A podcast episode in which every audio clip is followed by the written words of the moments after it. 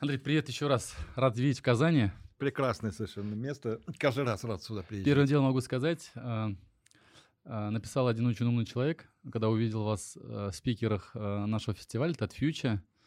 Он сказал, что вы главный визионер в России, главный, может быть, не футуролог, но человек, который понимает, куда двигаются технологии, и вообще было бы интересно с ним, что называется, пообщаться. У меня есть уникальная возможность, Андрей, с вами пообщаться. Вот да, слушайте, я вот сразу про эти два слова прокомментирую, потому что периодически меня то одним, то другим обзывают, то визионером, то футурологом. Андрей Юлианович Сибрант, 67 лет, директор по маркетингу сервисов компании Яндекс. Один из первых деятелей Рунета, российский ученый, кандидат физико-математических наук – лауреат премии Ленинского комсомола в области науки и техники, профессор Высшей школы экономики, автор большого числа публикаций и докладов по интерактивному маркетингу. Женат, есть ребенок. И в какой-то момент, э, как раз в одном из своих подкастов, я задал вопрос другому большому визионеру и футурологу в области образования Саше Лариновский. Я думаю, многие, кто знают вот Skyeng и прочие там стартапы образовательные, это все вот Саша Лариновский. И спросил его мнение, у него была прекрасная формулировка. Он сказал, понимаешь, на мой взгляд, очень важно разделять два этих слова. Потому что футуролог – это теоретик. Он вот сидит, читает книжечки, слушает умных людей и потом строит какие-то гипотезы. Визионер – это человек, который, как правило, немножечко больше к земле ближе. Он э, что-то меняет. Он, может, сильно и ошибается, потому что у него нет какой-то глубокой теории в голове. Но у него действительно есть некое видение, и оно деятельное – в этом смысле мне как раз слово «визионер» ближе, потому что все-таки я работаю в компании, которая это будущее создает. Вот когда меня обзывают футурологом, а я еще по образованию физик-экспериментатор. Угу. Поэтому, как у любого экспериментатора, у меня всегда к теоретикам отношение, с одной стороны, уважительное, с другой стороны, если вот я провел эксперимент, и результаты противоречат теории, это проблема теоретика, а не моя. Вот жизнь не казалась такой, вот доказательство что оно противоречит вашей теории, простите, это не мои проблемы, а проблемы теории. Андрей, вы сегодня интересную фразу сказали на открытии фестиваля. Будущее наступило, но оно распределено неравномерно. Но это не я, это Гибсон сказал, но я очень да. люблю эту фразу. Э, где наивысшая концентрация будущего на планете Земля сегодня? Ох, трудно сказать, оно немножко разное. Это будущее, у него много сторон, но кажется, что если брать в среднем, наверное, в Китае. И это произошло, наверное, что называется, последние 5-10 лет, да? Да, да, конечно. Вот очень сложно представить, вот у меня э, покойный Бабай, Фарид Абы, говорил, что в 70-е годы мы кормили голодный Китай, рис, наша одежда, шинель и так далее. Я как, представляю, я, простите, уже как бы сознательный возраст. Как, страна, как, как голодная страна э, перескакивает вот таким образом из одной индустриальной сферы в другую. Страна, где миллиард человек проживает.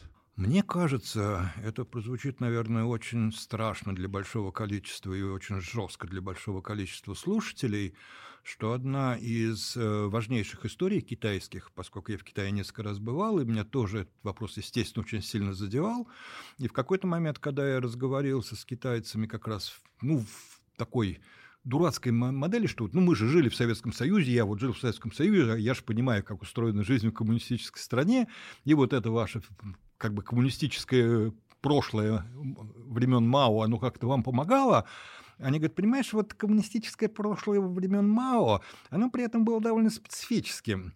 И сейчас у нас коммунизм довольно специфический. Ты, например, понимаешь, что у нас даже не то, что в ВУЗ поступить без денег нельзя, это все платное. Ну, конечно, всегда есть стипендии, всегда есть там какие-то лауреаты Олимпиады и так далее, но, в общем, бесплатное образование даже старшеклассников – это то, что портит людей.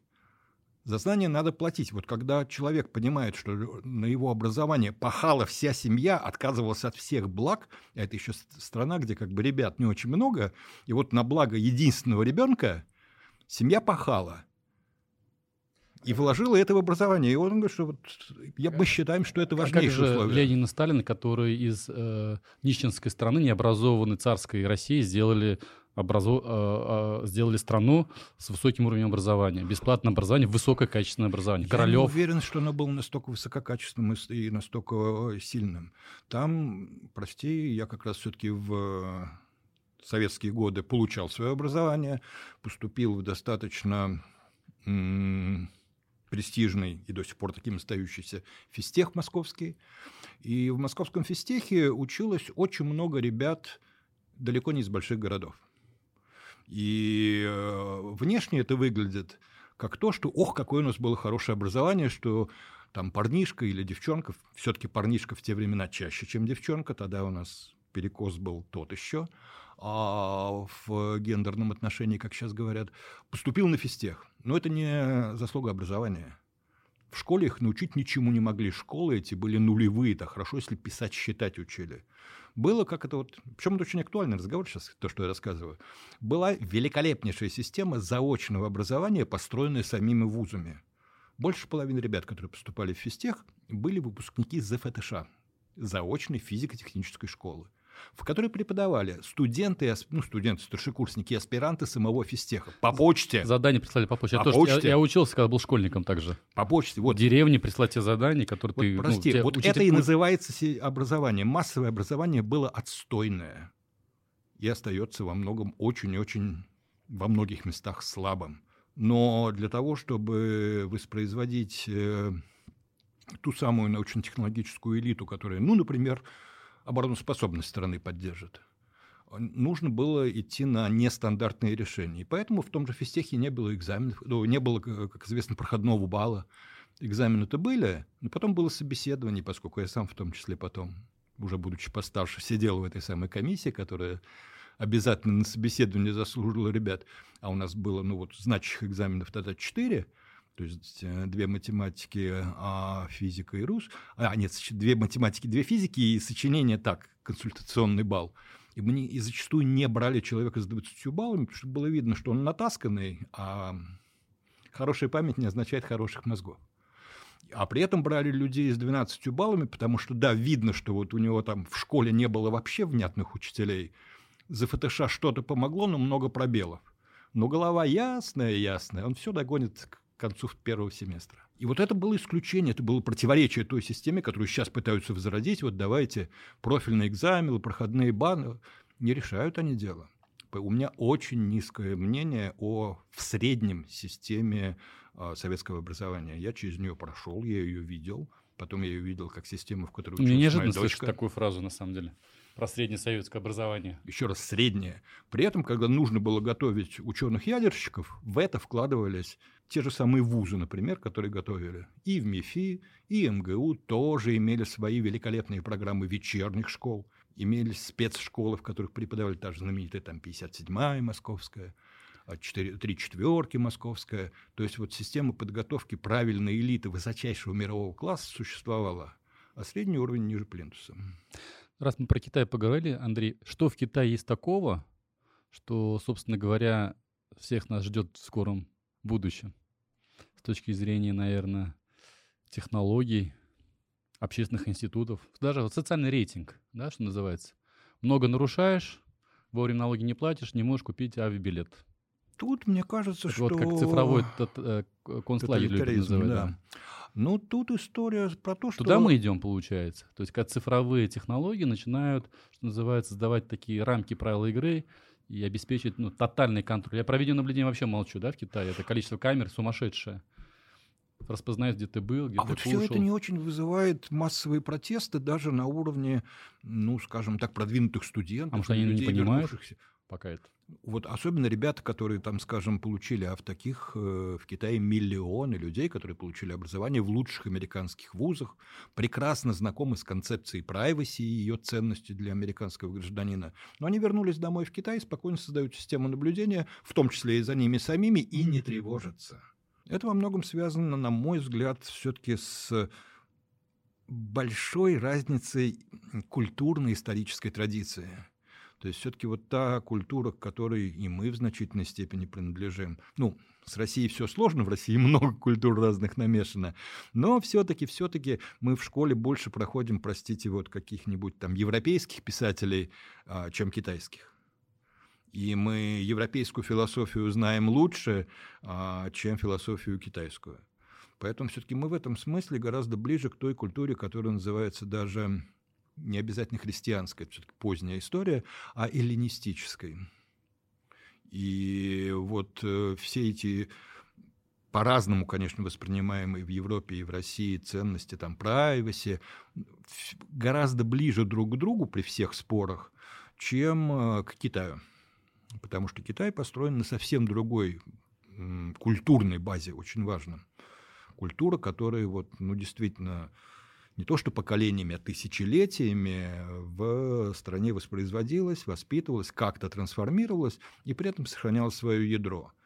И в рамках этого ядра суперценность индивидуума никогда не присутствовала. Я правильно понимаю, что у китайских властей, вот если вернуться на 20 лет назад, когда они сделали собственный интернет, что называется, ты не можешь никакие сайты там, ну, Google, можешь, но надо нет, немножко напрячься. Да, там нет Ютуба, у них собственный YouTube, у них нет WhatsApp, свой WeChat. Вот те цифровые сервисы, которые они создавали своей страны, тем самым контролируют, что называется, партия э, всю э, цифровую реальность Китая. То есть это была целенаправленная политика, и мы сейчас в России каким-то образом как будто этот путь начинаем повторять. Да? То есть мы начинаем блокировать ресурсы, мы понимаем, что цифровые сервисы, как Twitter, могут привести к какой-то революции, там, социальные сети могут влиять на мнение, так далее, и так далее. То есть у Китая это понимание было еще ну, достаточно давно? Это, или, это, или, или что ими, ими движило строить такую свою цифровую как бы экосистему, свою собственную? Ну, во многом... Век глобализации. Это вот мы вернемся на 20 лет назад, ведь век глобализации, он был такой, знаете, а вот глобализация – это на самом деле, опять же, концепция, которая а, была придумана внутри эллинистической культуры, потому что если взглянуть на гораздо более близкую, может быть, к той же Европе или к той же Америке страну, чем Китай, которая называется Япония, ведь если говорить про ее культурные особенности – она вдруг окажется неожиданно ближе к Китаю, при всем том, что это очень как бы вестернизированная страна, но дальше вдруг оказывается, что вот э, культурные традиции у них скорее китайские. Ну, может быть, это неправильно, но как бы им конфуцианство ближе христианству, скажем так. И это не история сугубо про Китай.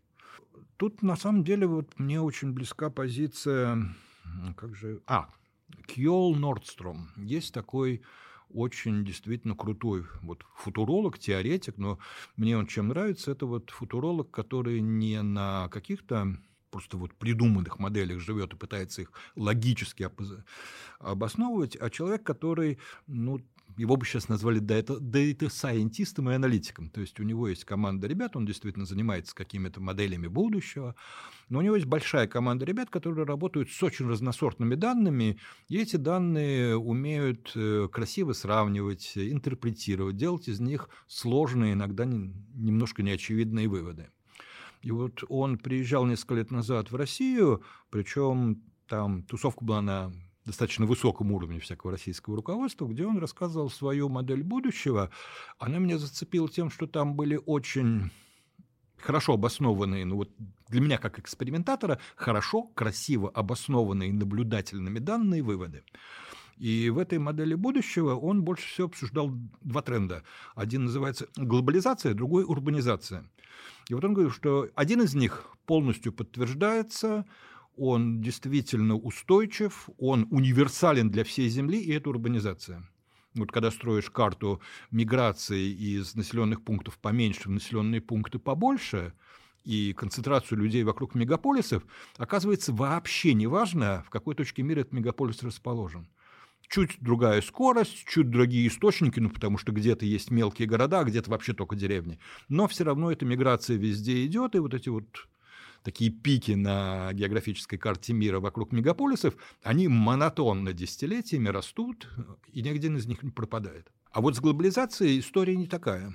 С глобализацией очень похоже, что это скорее такая голубая мечта некоторого количества достаточно влиятельных людей из той самой ленистической культуры, в первую очередь из Европы и Штатов, которые вот этот вот, ну, так скажем, поколение хиппи, которое очень мечтало о глобальной деревне причем такой вот с цветами, всеобщим братанием и так далее.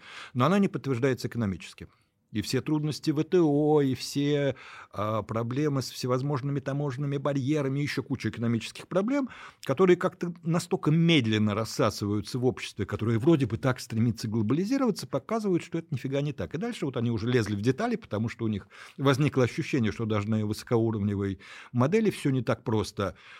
И Нордстром предлагал очень интересную картинку будущего. В этой картинке будущего, конечно, в итоге почти все живут я не помню, сколько у него там было, в общем, какие-то сотни мегаполисов по, по миру, а остальная часть обслуживает, ну, там есть люди, которые просто, ну, всегда есть разные люди, вот, не знаю, вышел на пенсию, хочу жить вообще в полной пустоте, ну, и уехал там, неважно, на остров или в Сибирь.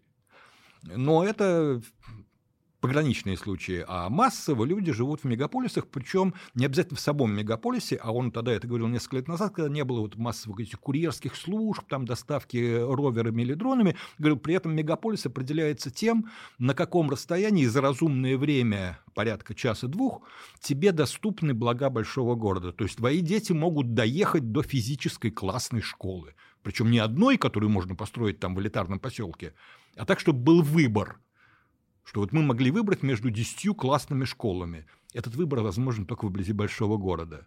А вот я хочу, чтобы мне доставили сегодня еду национальной кухни, ну вот сегодня я хочу там русскую, завтра французскую, а послезавтра китайскую. Выбор таких классных ресторанов доступен только... Их не может быть в маленьком... Они не выживут в маленьком населенном пункте. Поэтому это тоже... А радиус доставки определяется технологиями. Сегодня это там 10 километров, завтра 100, но никогда не 1000. Это вот история, которая мне очень нравилась и которая просто удивительно подтверждается каждым годом про урбанизацию. А рядом была история про глобализацию. Я все-таки хочу ответить на вопрос она по модели Нордстрёма будет скорее про образование больших блоков. В его модели получалось, что более-менее устойчив блок или страна населением от миллиарда и больше. От миллиарда. И вот это критическая вещь, если верить этой цифре, и поэтому он говорит, чтобы, говорит, ну понятно, не то, что вот сейчас там 8 миллиардов человечества, и это будет 8 блоков, нет, просто может быть блок чуть побольше. Поэтому их может быть 4, 5, 6, какая-то вот такая цифра, но не один. И поэтому вот эта история, тут, к сожалению, вот в этой получается... модели не лучший вывод получается для нас печально, потому что Китай в этом смысле самодостаточен, Индия в этом смысле самодостаточна, Америка нет. Почему? И, кстати, опять же, вот когда смотришь теперь вот держа эту модель в голове, ага, понятно, почему для них вот то, что они называют как-то евроатлантическим сотрудничеством, необходимые условия – потому что вот 450 миллионов американцев, ну, это половина миллиарда, это очень сильно не дотягивает. Поэтому, а вот когда добавляешь Европу, а еще добавляешь Австралию, во, как раз получается некая сущность а, размером примерно в миллиард людей, она может быть самодостаточной. Ну, то есть, в принципе, это БРИК, Бразилия, Индия, ну, Китай пока уберем, и Россия, э, мы не сможем договориться между собой, да? Вот. Может быть, и сможем, но это как раз тут скорее вопрос про то, что когда мы сравниваем конкретно Китай и конкретно Россию, надо понимать, что размер имеет значение. Мы от Китая все-таки, ну, не то чтобы совсем на порядок, но слишком во много раз отличаемся, поэтому повторить модель Китая мы не сможем. Да и Китай, на самом деле, тоже не замыкается в себе, он очень там близлежащие страны активно осваивает, он в Африке очень активен. Поэтому это история про то, что вот глобализация, наверное, не будет выглядеть как одна глобальная деревня, а как и не будет выглядеть как вот там сколько, вон сейчас сколько стран, я не помню, но где-то ну, 200 там, так ну, то, ну да, то есть это а уже где-то за, сильно за сотню, то есть это не будет вот сильно за сотню совершенно таких самостоятельных сущностей, это будет по большому счету вот там 4, 5, 6 каких-то очень интересных таких блоков. СССР 2.0 может быть теоретически. Ну... То есть экономика, глобальная экономика как бы э, стимулирует, получается, укрупнять. Да, но укруплять вот не до, не до масштаба, что все слипнется в один, и это, в общем, наверное, нормально, потому что вообще монополия очень плоха. Мы хорошо знаем, что вот, как ни странно, олигополия штука более эффективная, и на технологических компаниях мы все это знаем. Нет ни одной страны мира, где был бы, например, один мобильный оператор. Во всех, как-то ни странно, само так сложилось, что их примерно, ну, там у нас большая тройка, четверка, и примерно так во всем мире включая ну, Китай. И смартфон, две операционные системы, Windows, iMac, да, ну, там Android, вот iOS. В какой-то момент может возникнуть там BlackBerry, еще что-то, или там, ну, Symbian, как две, все время было. крупных да, игрока, да, которые да, начинают да, как бы, да, да, и вот монополизировать, кажется, что... да, в каком-то смысле. Абсолютно точно. И ты не в состоянии даже туда потом в эту высшую лигу попасть. Угу. То есть вот история про то, что что-то похожее будет происходить, причем низшей лиги нет Вот нет низшей лиги. Она уничтожается, она выжигается, да? Вот нет низшей лиги операторов связи. Вот в тот момент, когда оказывается... Либо ты что... там, либо все, тебя Да. как бы не существует. И кажется, что примерно такая же история, вот она очень устойчива для технологического мира. Поэтому, когда мы говорим про технологическое могущество держав, наверное, все-таки правильно говорить даже не про могущество держав, там вот Штаты могущественная держава. Нет, если бы от них не было абсолютно технологически зависимой Европы, не такая была бы могущественная, потому что даже 450 миллионов многовато. А когда от тебя зависит технологически понимаем же, что никаких базовых технологий, ну, там, Google, Facebook, это то, что на поверхности, копни поглубже их будет больше, э, своих в Европе нет. Все штатовское. Но этой модели Яндекс полностью соответствует, по сути, да? То есть это цифровой гигант, который так. Который Что- пока не вышел в мир. Вопрос, почему? А, ну, по ряду причин. Например, Ну, как вот вы объясняете как бы для себя, то есть с точки зрения ну, потому что мы, стратегии. к сожалению, живем в стране, где а, ну, в плюс- те годы, плюс страны когда... ближнего зарубежья, будем говорить. В те годы, когда вот э, эта дележка мира происходила, получить доступ к миллиардам венчурного капитала было невозможно. То есть вопрос денег был, по сути. Во многом да. Или желание акционеров, что... Да не могли те акционеры, которые у нас были, собрать такие деньги. Для этого надо было быть американской компанией. Вопрос, может, вопрос целеполагания?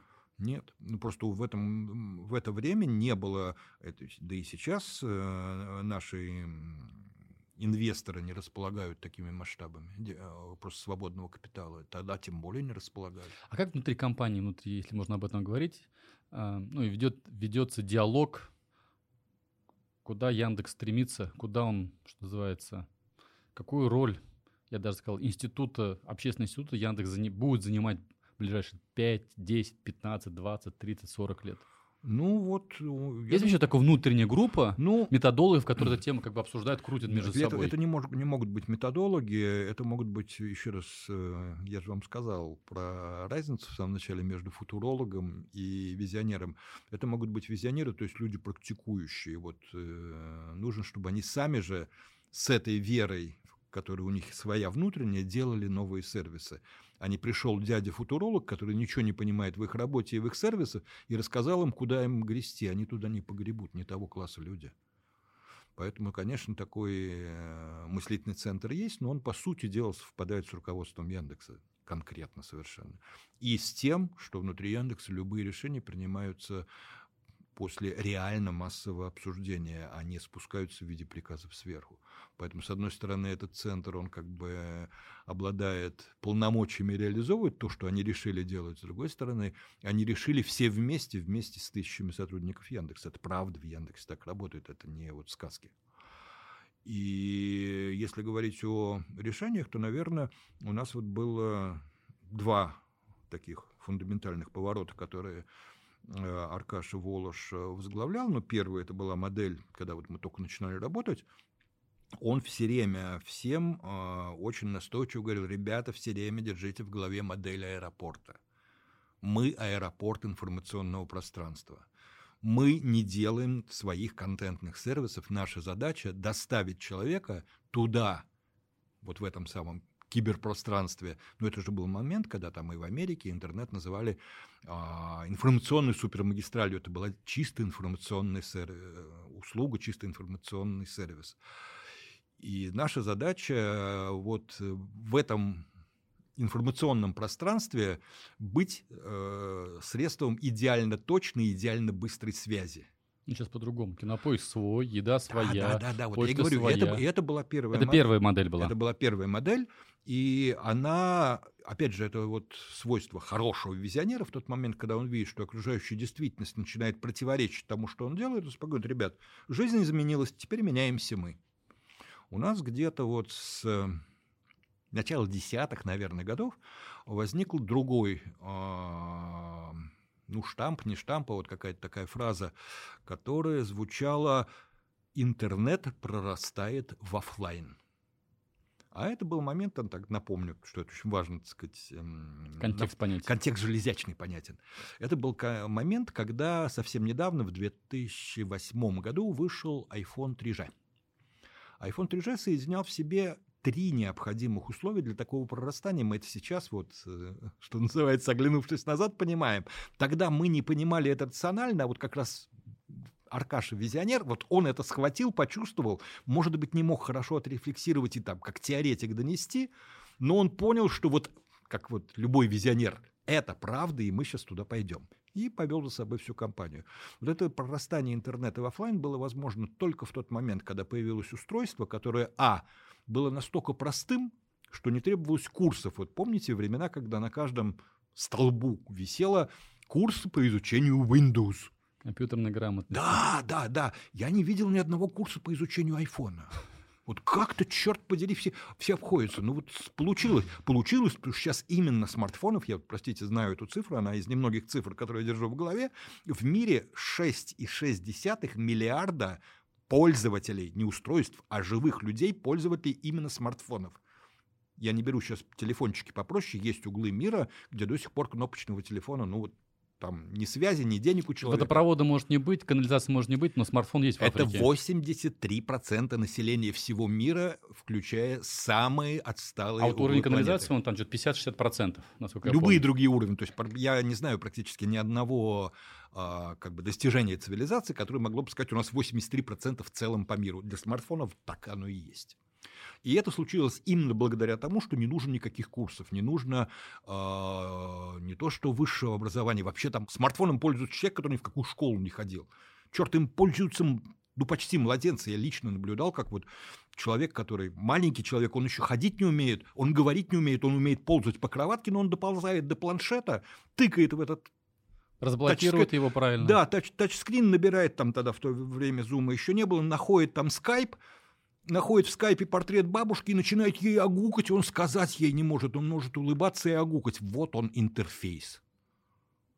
И вот этот интерфейс, по большому счету, да, это вот iPhone, тот, который перевернул мир. Но важно, что в нем было еще две важные вещи.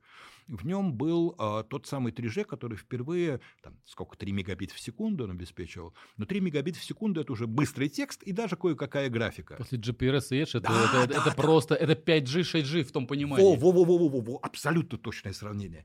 Вот, то есть это впервые у тебя в воздухе разлился интернет, совсем в воздухе не В кармане разливается. Не, гла- главное, что в воздухе, когда ты даже вышел на улицу покурить или просто там пошел куда-то, потому что пока он у тебя разлит там по офису или по квартире Wi-Fi, ну, ну ладно. Ты привязан к месту. Да, да, да. Тут вот ты на- наконец вышел, и у тебя разлит интернет в воздухе, по крайней мере, если это воздух городской.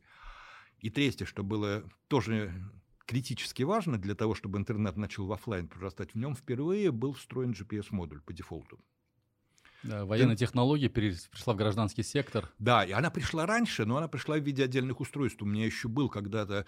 э, вин- Гарминовские вот эти все устройства. Да, были. да, да, у меня был виндовый смартфон еще тогда, Windows Mobile. HTC, наверное, какой-нибудь. Нет, я не помню, кто, честно говоря, вот сейчас не вспомню. Я помню, что у меня был виндовый смартфон, и я тогда, значит, был совершенно поражен, что я могу вот э, послать координаты себя, сидящего где-то там в лесу, ну да, рядом с поселком, откуда там добивает как-то немножечко 3G, но вот я вот в лесу на пеньке, и я вот знаю свою точку. И у меня была. рядом, и у меня рядом для этого должен был лежать отдельный блочок такой, который назывался по Bluetooth связывался GPS э, брелочек. Мгм. Все, в тот момент, когда он стал у тебя внутри телефона, этот блок исчез, что надо покупать какое-то устройство, парить его по Bluetooth, ну, в общем, все, это блок. Он там показывал, что 12 спутников Да, пойманы, да, там да, да, вот, вот это- вот точно же. Тоже все это помнишь, отлично. Вот, вот, понимаешь, вот все это сошлось в одном устройстве. Не надо там следить, сколько спутников. Твой телефон всегда знает, где ты находишься. И в этот момент стало возможным, например, вместо информационного, и вот тут Волош осознал, вот как человек, который все время про эту информационную магистраль, осознал, что вот информационный ответ на такой массовый запрос, как заказ такси, неадекватен.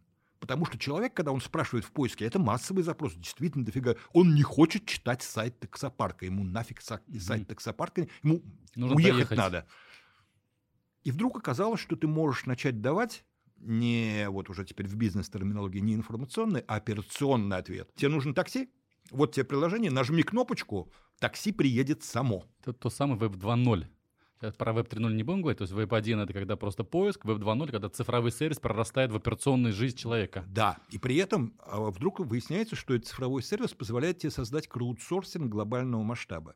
Потому что мы, опять же, не задумываемся, но то, что вот мы сейчас можем, опять же, в любом городе мира, маломальски крупном, строить маршрут с учетом пробок, это же краудсорсинг, это просто вот эти самые миллиарды устройств, которые отдают неважно, нам, Гуглу, еще кому-то данные о своих координатах каждые несколько секунд или минут, позволяют нам следить за тем, какая скорость потока на этой улице и, соответственно, строить маршрут в объезд пробки.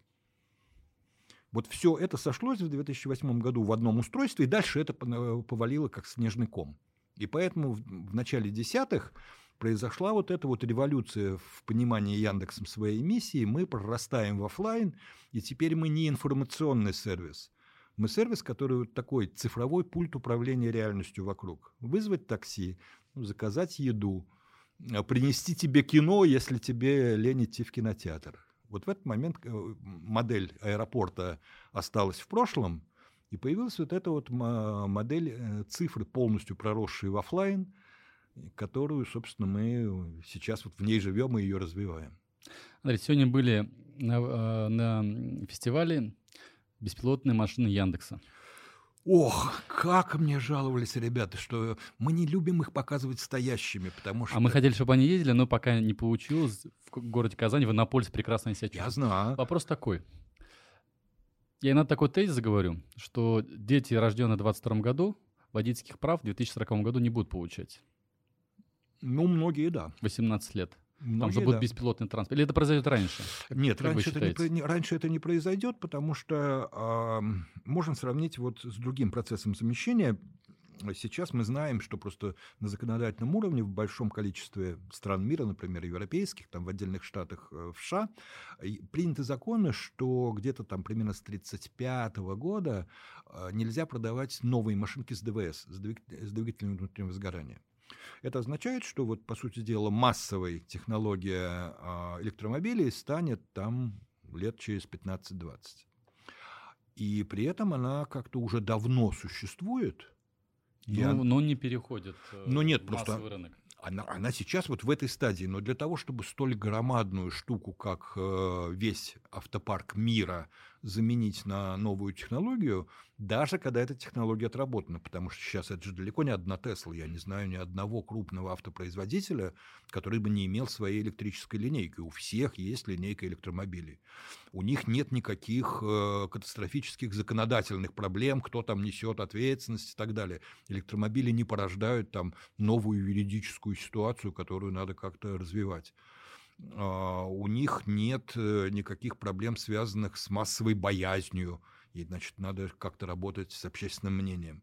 И при всем при том, а, электромобили начали всерьез поставляться на вот массовый рынок, стали доступны просто потребителю в салоне, в общем-то, лет 10 назад, и впереди у них еще лет 20. То есть я просто про то, что на вот примерно том самом раннем уровне, даже на как бы его на предуровнях, потому что еще нет э, автономного автомобиля, который можно купить в салоне, э, и говорить, что что-то произойдет массовое, когда вот такие машины станут большинством дорогах через 20 лет, ну нет. Через 40, может быть. Смотри, а вот есть такая известная фотография, мы в кадре обязательно покажем, я думаю, вы видели, может быть. Нью-Йорк, 1900 год, Пятая авеню, и там конные повозки. Да. Навоз. И да. люди, кстати, говорят, что города не бессмысленны, потому что ну, столько навоза было, что люди не могли жить в городах, и урбанизация такая была очень слабо развита в том плане. Проходит 13 лет, та же самая Пятая авеню в Нью-Йорке, и там сплошные автомобили.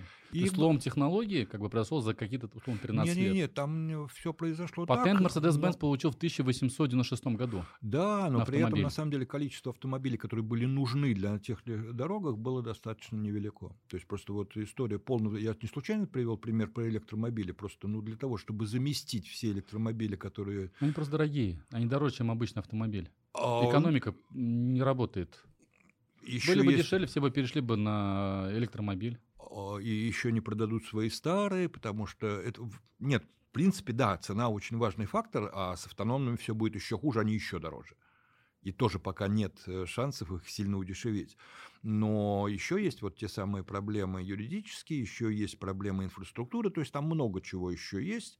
И в итоге, к сожалению, сейчас масштаб автомобилизации такой, что, наверное, говорить все-таки о том, что через 20 лет будут э, не нужны права, если ты хочешь сам кататься на машинке, нет. Что Даже может... не, не, не нужны права тебе не будут давать, потому что не будут давать, машинное обучение будет намного внимательнее, чем человек. Ну, потому что да, это просто более опасно, когда вот ты окажешься за рулем. Что может за это время случиться? Это какая-то история внутри сегмента. Я вот, например, твердо уверен, что я гораздо раньше начну сталкиваться с беспилотником на трассе М11 Москва-Питер, потому что она как бы выделена как первый пилотный mm-hmm. проект, чем я по этой трассе сам в беспилотнике проедусь. Но этот беспилотник будет грузовой. Будет ну, или тема форум. карьерных самосвалов, когда нет людей. Как ну, бы, это карьер... совсем не интересно. История, Там да? это может быть уже завтра, но это совсем нишевая история. А вот история, что я вот на дороге общего пользования столкнусь с беспилотником, я гораздо раньше столкнусь не с такси, а с э, фурой, которая из Москвы в Питер ну, что-то везет. У меня вопрос еще был такой, то есть, ну, тех, то есть вопрос не в технологии, то есть технологии позволяют, позволяют и здесь, и сейчас уже, что называется, э, чтобы эти автомобили бесплатно были, или все-таки мы не дошли какого-то предела машинного обучения, мы не знаем, позволяющего мы не, гарантированно... Мы, мы, не, мы не знаем, потому что, к сожалению, как всегда, когда начинаешь технологию выкатывать из режима активного бета-тестирования, надо признать, что сейчас все, даже там, когда вот в китайских городах или там в том же Сан-Франциско Вейма гугловская бег бегает, ну, выпустил свои машинки уже совсем без страхующего водителя в качестве такси, но они еще там миллиарды километров, миллионы даже километров не набегали. Говорить при этом, что мы уже столкнулись со всеми сюрпризами, и залечили все проблемы, которые вылезли в процессе реально массовой эксплуатации, но нет еще. Ну, мы, то есть, не отстаем. То есть мы, как где-то, если говорить о зарубежных странах, или в первую очередь про Соединенные Штаты, то есть беспилотного транспорта, э, мы не в догоняющей роли, да? У них свободно ездят автомобили, у них случаются аварии, и даже с смертельным исходом. Мы... И, и законодательство более как будто либеральнее позволяет все это делать. Ты едешь, читаешь газету, ну... машина подруливает. А мы как-то долго, знаете, там постановление правительства. Да, мы вот очень там, надеемся на вот эти песочницы. Москве, там, Иннополис кое-как, что называется. Совершенно точно. То есть вот нам нужен этот самый, как он называется, режим регуляторных песочниц, гораздо более быстро расширять на, в том числе и трудные зоны а не только в Иннополисе, потому что, ну, как бы, простите, Иннополис, конечно, тем и прекрасен, что он не, не то чтобы репрезентовал вот э, центр Казани по трафику, по наличию пешеходов, наличию, там, не знаю, пьяненьких, кого угодно. Как это? В инвитро, когда ученые да. проводят опыт, в, в пробирке микроорганизмы ведут так, а в жизни они ведут по-другому. Да, инвиво они ведут себя совершенно по-другому, совершенно точно. Вот, поэтому история с тем, что беспилотный транспорт, он еще просто не вышел в ту стадию, когда начинается вот этот экспоненциальный рост по-настоящему массового обслуживания, когда действительно это можно купить э, в любом автосалоне, когда это финансово тебя не напрягает, когда никого не вызывает, не шокирует и не побуждает написать срочно петицию зрелище беспилотника на улице, до этого, к сожалению, еще несколько лет пройдет, а вот потом начнется этот экспоненциальный взлет, поэтому здесь просто Ждем. автомобилизация, Ждем. да, почему вот в сравнении с Нью-Йорком мне лично кажется чуть-чуть некорректным, в тот момент автомобилизация не была такой могучей, как сейчас. Мы должны сменить гораздо более массовую больше денег содержащую сейчас. Вот замена повозок была более дешевой, если взять там, не знаю, долю от госбюджета того периода гораздо более дешевая история, чем замена всех э, пилотируемых автомобилей беспилотниками сейчас. Алиса, ты с нами? А скажи, пожалуйста, кто такой Андрей Сербант?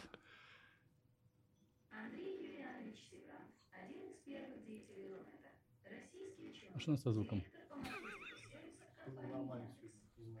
А? А это визиты... Алиса, какое сегодня число? Слушай, ну визит-эффект, так всегда происходит, нормально. Дети общаются как с живым человеком, с Алисой. Да. Не пугает это вас? Нисколько. Они, они не понимают. Они общаются как э, с нянечкой. Да, Де- дети до 6-7 лет, наверное, так да, сказал. и это очень хорошо, потому что это в частности решает некоторые проблемы, которые а, несовершенный живой человек не может решить. А Алиса не может устать или рассердиться. Это, Алиса? кстати, очень важный момент. Рассмеши нас. Расскажи анекдот.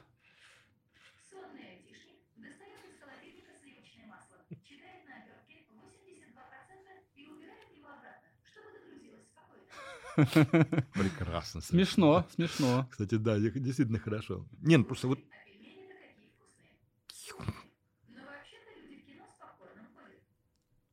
Что с этим проектом? Куда движется Алиса? а, в... Алиса, помолчи. А, Возможно, позволит нам обойтись без, например, тех самых очков, которыми нам все грозят, что вот следующее устройство управления цифровым миром, это вы оде- оденете очочки и пойдете в них по улице, и будете там в очках по дому ходить.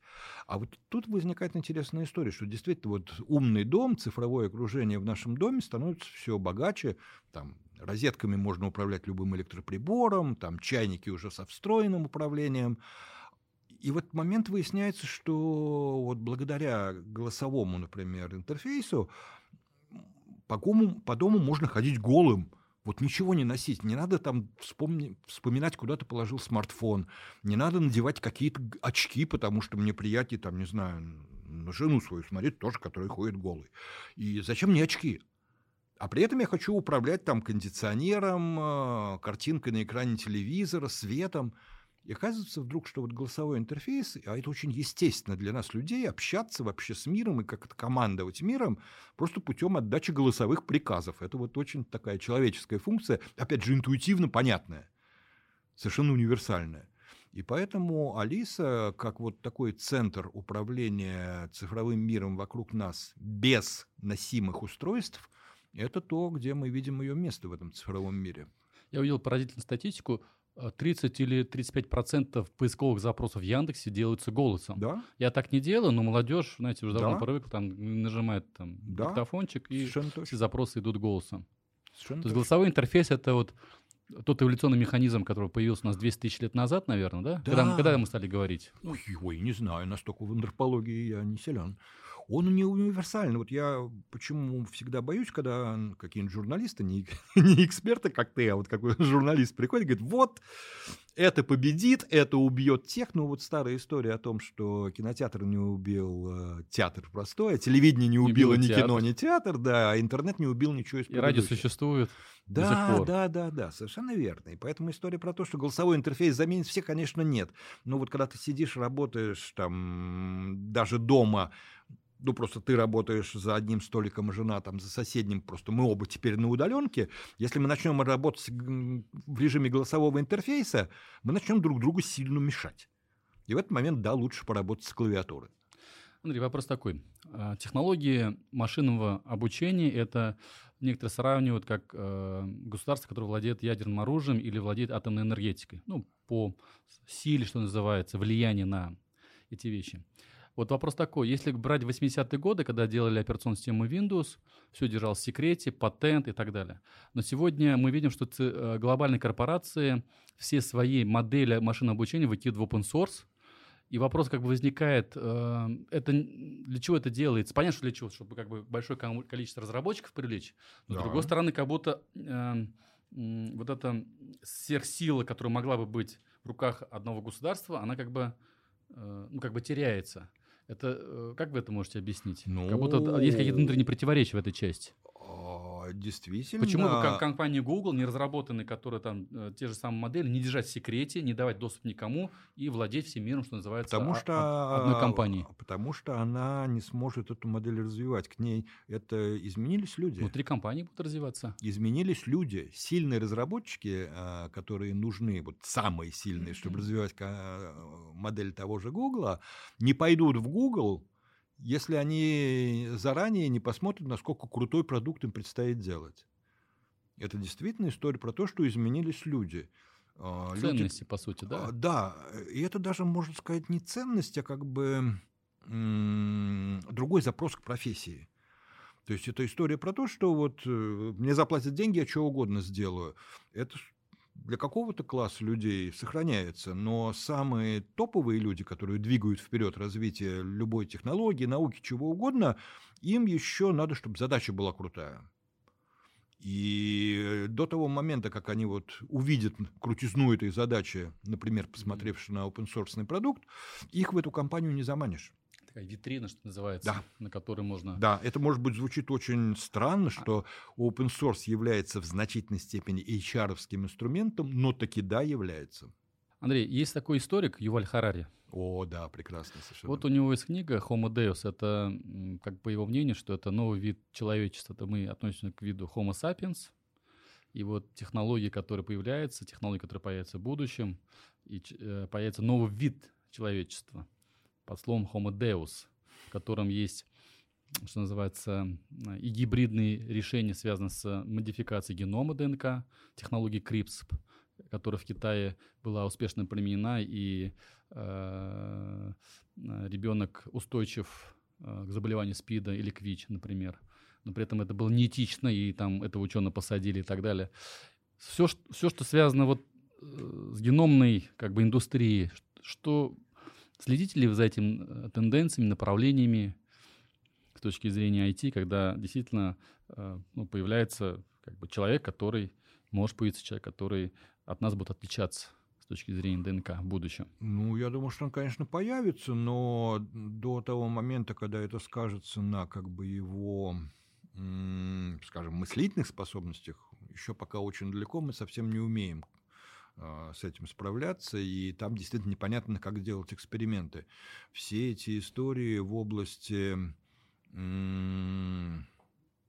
управления развитием эмбрионов, клонирования и так далее, они действительно, наверное, просто в первую очередь изменят качество нашей жизни в том смысле, что а, сейчас очень много раз- разработок в этом направлении создадут, например, возможность, когда тебе нужно заменить какую-то ткань, не пересаживать ткань от донора, потому что, во-первых, донор не всегда доступен, во-вторых, э, тоже есть куча этических проблем, Э, в-третьих, по-прежнему донорские ткани часто отторгаются, и подавление иммунитета вызывает другие побочные эффекты. А если вот есть там э, твой, скажем так, для простоты безмозглый эмбрион, то есть там точно нет никакой личности, но вот нек- некий набор тканей, который твой родной, и из него можно вырастить там ну, нужную тебе, не знаю, печень. И в тот момент, когда тебе потребуется для пересадки печень, тебе пересадят печень, которая там с точки зрения организма твоя родная. Вот это... Вы допускаете, что будут э, наши клоны, которые не будут обладать сознанием, не Ну, будут не то, обладать клон, интеллектом, это но бу- при этом они будут для нас поставщиками органов. Ну, такой банк, э, банк органов. Для этого не нужен клон, который вот имеет их все вместе соединенными. Для этого достаточно иметь там некий... Стволовые клетки, из Ну, которых можно... обученные стволовые клетки, которые в, вот из этой мы уже начали выращивать печень, приостановили, нужно будет быстро вырастем, а, а из этой селезенку, да, конечно. Вот у японцев был очень феноменальный эксперимент. Они а, вырастили нервную ткань, это сетчатка глаза, по сути, продолжение мозга. И а, э, люди, которые были ну, слепы, что называется, по крайней мере, стали чувствовать, воспринимать сле- свет. Да, я думаю, что вот история про... И там дофига, на И, самом и деле, опять тоже звучит Китай, что называется. Ну, это не только в Китае, Япония, но вот. Китай, вот просто это вот хорошая иллюстрация того, что Китай перестал быть местом, которое вот у, это вот у многих в голове до сих пор же. Они умеют только копировать и кого-то там передрать, и при этом хуже. Ну, вот я бы не сказал, что iPhone у кого-то, технологии ведь все изготовления айфона и реальное про- производство айфонов, не то чтобы они у кого-то передрали и сделали хуже. Ну, как-то вот только сейчас американцы задумались, что неплохо бы у себя дома научиться айфоны делать. До этого ни один iPhone не был сделан на территории Штатов. Перед Блицем небольшой вопрос, который мне Окей. очень сильно интересует. Сознание и интеллект. Или разум, или ум.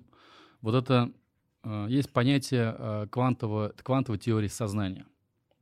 Что наш, наш мозг, он работает как бы по принципам э, квантовым технологиям, когда нет... э, то, есть, то, есть мы, то есть наблюдатель определяет сознание. То есть наблюдатель формирует эту существующую реальность, и вот эта суперпозиция, когда волновой эффект э, схлопывается, и э, сознание это элемент. Пока мы этого еще не поймем, как это, и скорее всего не поймем, да, то никаких вот этих искусственных интеллектов как бы в помине быть и не может.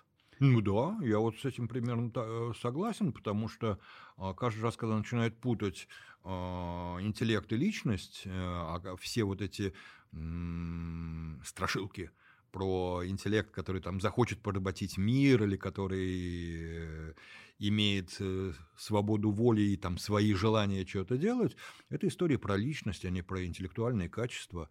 И это две совершенно разные истории, две совершенно разные вещи. Если мы примерно понимаем, как хотя бы на функциональном уровне а, промоделировать именно интеллектуальные свойства, потому что там, ну, долгое время, не знаю, шахматы относили к интеллектуальным играм, ну, проявление человеческого интеллекта. И вдруг мы проиграли. Да, и потом для этого не потребовалось ни того, что называют машинным интеллектом в виде там систем машинного обучения, ведь Диблю э, это не был шедевр машинного обучения, вполне себе экспертная система очень традиционная. И то справился, человека обыграл.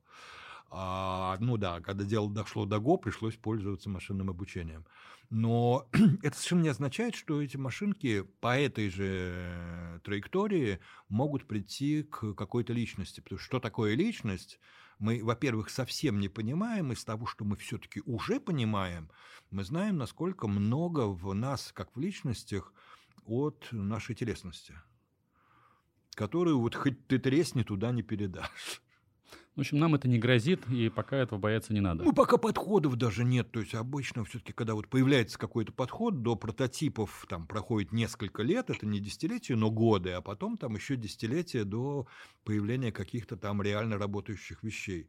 Но тут вот пока даже непонятно, как будет выглядеть прототип личности. Вот вы сказали про свободу воли. А есть такой известный э, ученый, Сапольский биолог, да, есть очень. Который считает, что у человека нет свободы воли, что мы лишены, потому что мы биологические существа, и нам кажется, и научно доказано, что тот выбор, который мы делаем, это делаем не мы, это делают э, наши э, биологические внутренние механизмы, а сознание это просто как элемент подтверждения, и нам кажется, что у нас есть свобода воли. Вы как к этому тезису ну, относитесь? я как вот человек, который очень любит всякую бихевиористику и там психологию в том смысле, как ее, например, Канеман излагает, я к этому отношусь как э, к факту, который ну, немножко абсолютизирует э, историю про наши внутренние механизмы, про те э, эвристики, который зачастую действительно человек считает, что он принял решение, на самом деле он ничего решения не принимал, а когда его спрашивают почему, он начинает задним умом рационализировать, да. но на самом деле, когда он принимал это решение, он его принял, что называется, на автомате.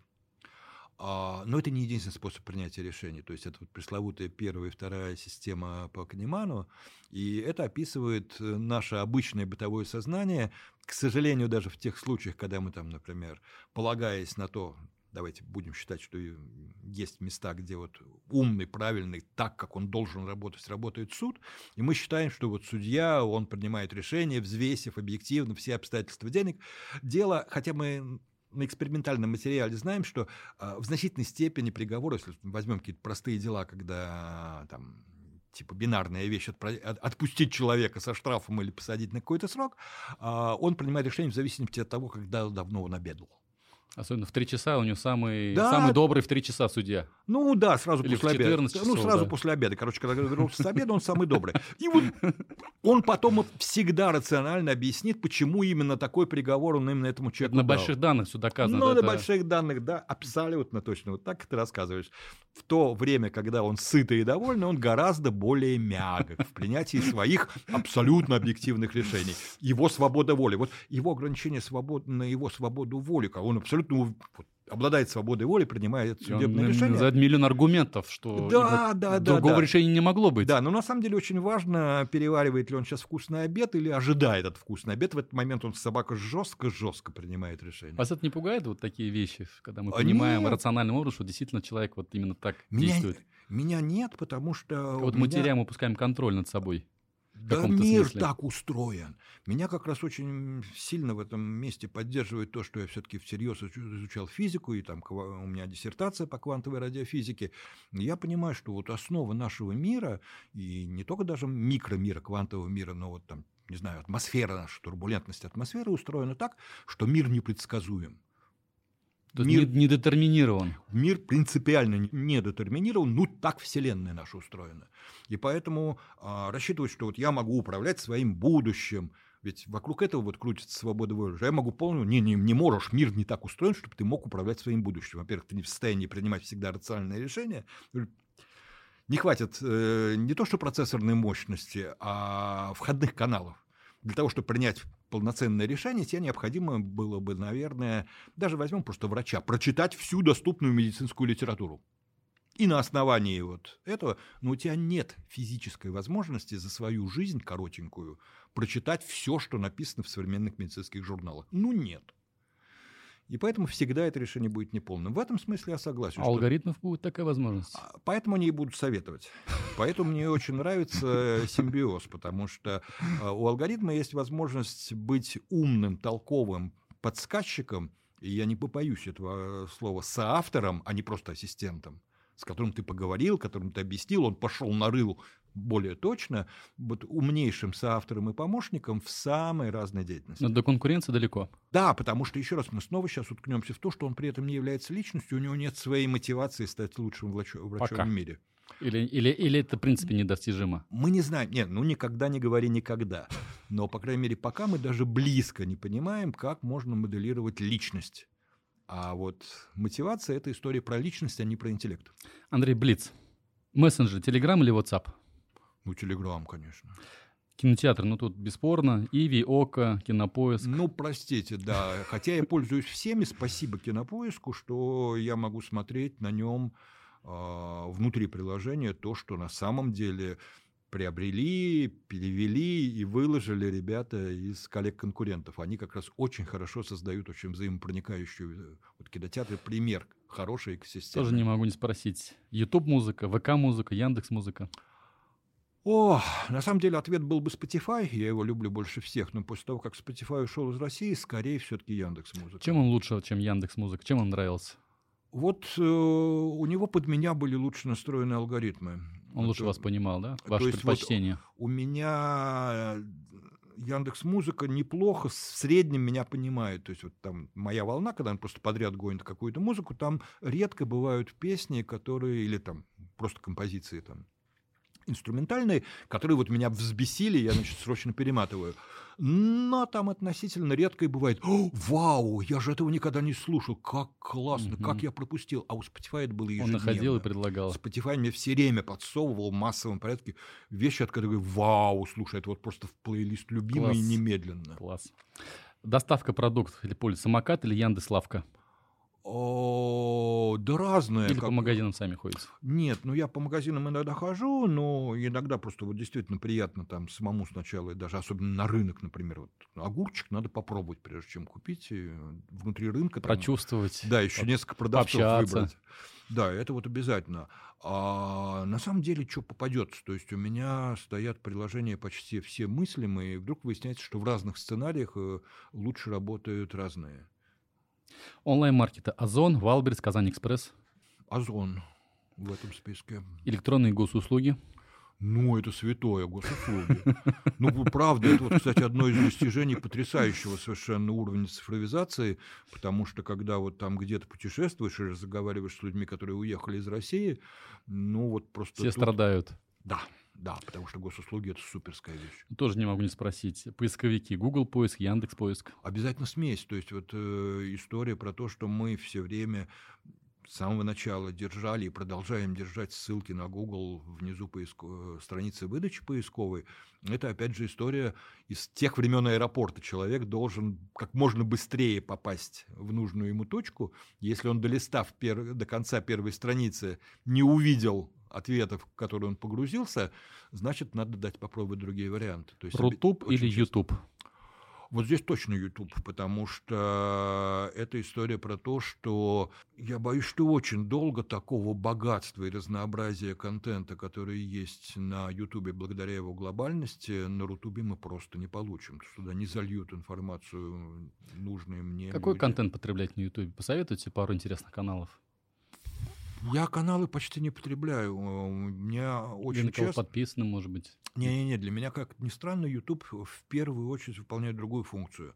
Когда с чем-то разбираешься, с какой-нибудь новой железякой, сейчас достаточно бесполезно, или даже с новым софтом, там, не знаю, Lightroom, например. Как настроить? Ага, как настроить, как вот то сделать, как все сделать. Э, Видеоинструкции самых диких сценариев на самом неожиданном оборудовании или в софте всегда найдутся на YouTube. Онлайн-банки Альфа-банк, Сбер, Тиньков. А, Тинькофф и Райфайзен. iPhone или Android?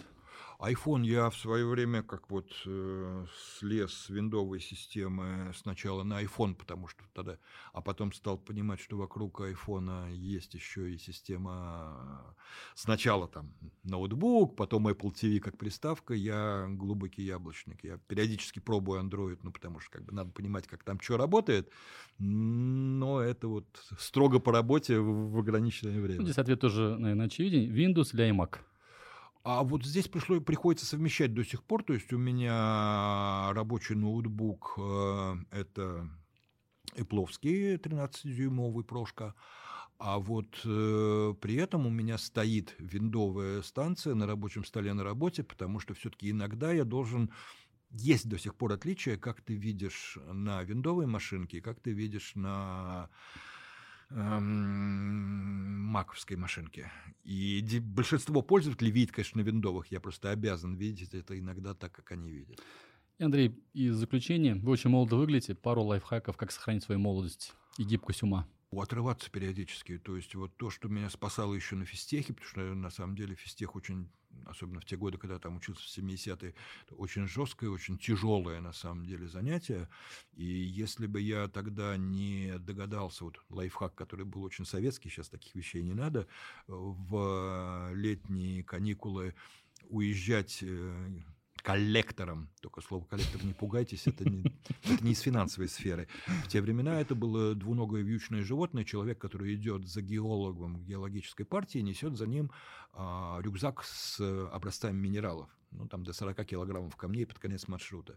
Вот когда ты носишь каждый день по сопкам в абсолютной глухомане 40 килограмм камней без троп, просто по пересеченке в тайге, ты очень хорошо, как это нынче, Обнуляешься, ну, а вот да, вот что-то такого типа там. перезагружаешься. Да, вот перезагружайся и обнуляешься. Вот отличный способ. И с тех пор, собственно, нет, ну я сейчас... Сейчас тайге, наверное, тоже камень-то на не носите, как какие-то какие другие формы. Да, ну поэтому я там уезжаю в горы и хожу там, как ни странно, с палочками, но не, не- не- пока еще не со старческими палочками, а с теми хайкинговыми палками, с которыми на скользкой тропе удобней. А, И в это время, да, я- у меня нет э, ощущения, что вот если я два часа не читал Телеграм, то все пропало, и надо срочно найти точку, куда какая-нибудь сотовая связь добивает. Нет, вот э, отрываться, уходить в горы, уметь от- отключаться полностью от цифровой стороны мира на какое-то время, это вот спасает. И конкурс. Наши подписчики ждут от вас задания, вопрос.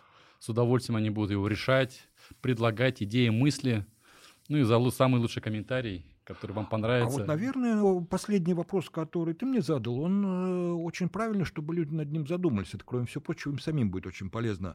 Вот э, либо расскажите про свой, либо придумайте, может быть, вы сами еще не делали, но другие попробуют. Лучший способ, вот я вспомнил термин цифрового детокса. Мгм. Вот придумайте самое эффективное с вашей точки зрения, или, может быть, на практике уже опробованное э, алгоритм, способ, правила цифрового детокса.